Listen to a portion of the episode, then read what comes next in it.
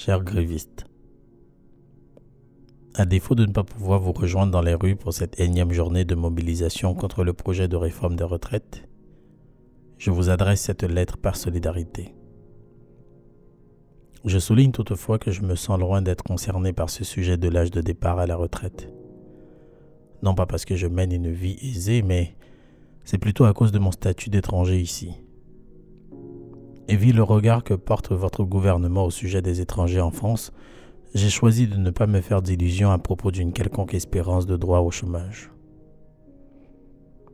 Du haut de mes 30 ans, et vu l'enchaînement de mes petits boulots intérimaires et alimentaires, ce serait donc ambitieux de ma part de prétendre que je vais pouvoir partir à la retraite à 60, 62, voire 65 ans, et de percevoir une certaine quantité d'argent de la caisse des retraites comme étant un contribuable fidèle.